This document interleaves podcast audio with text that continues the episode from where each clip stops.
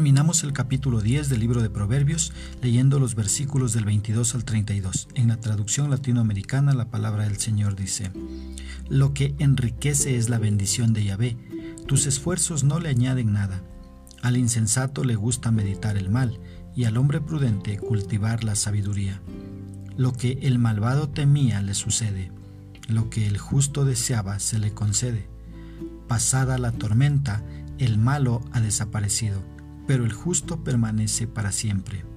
Vinagre para los dientes, humo en los ojos, eso es el flojo para su patrón. El temor de Yahvé te prolongará tus días, los años del malvado serán acortados. Después de haber esperado, el justo experimentará la alegría, pero la espera de los malvados será en vano. Yahvé previó un refugio para el hombre íntegro y la ruina para los que hacen el mal. El justo puede perturbarse, pero no para siempre. Los malos, en cambio, no ocuparán la tierra. La sabiduría sale de la boca de los justos, la lengua mentirosa será arrancada.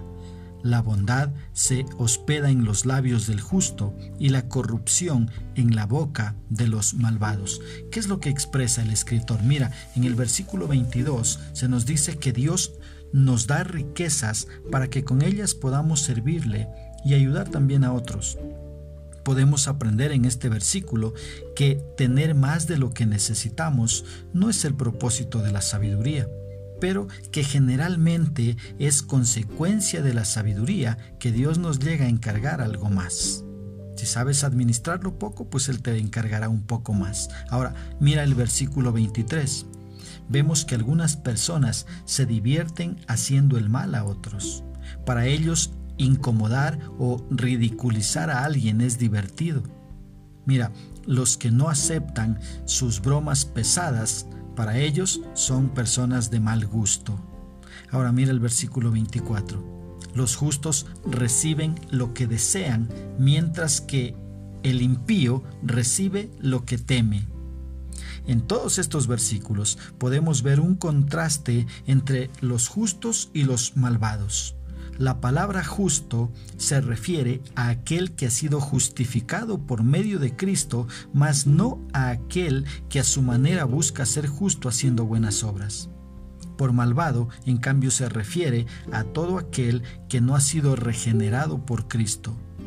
Entonces, a los justos se les promete, mira, oraciones contestadas, seguridad eterna, esperanza y alegría, sabiduría, discreción. Por el contrario, a los malvados se les promete miedo, eliminación, años acortados, destrucción y vivir sin esperanza. Este capítulo termina ahí diciendo en el versículo 32, el justo sabe decir lo que agrada, los perversos solo hablan porquerías. Ahora, ¿cómo podemos aplicar esto a nuestra vida? Mira, primero, honrando a Dios con los bienes que me ha encargado.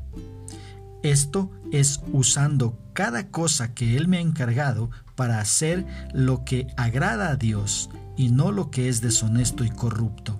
Si Dios me ha encargado algo es para que lo honremos y no para que lo deshonremos haciendo cosas eh, desastrosas, cosas horribles que dañan a veces hasta nuestra reputación. Tengamos cuidado entonces, honremos a Dios con todo lo que Él nos ha encargado. Una segunda aplicación, dejando de ser un perezoso, ya que eso será de muy mal testimonio para otros. Y una tercera aplicación, actuando siempre con justicia y no inclinando la balanza a mi favor. Que nuestro Padre Eterno nos permita vivir para honrarle y no para avergonzarle.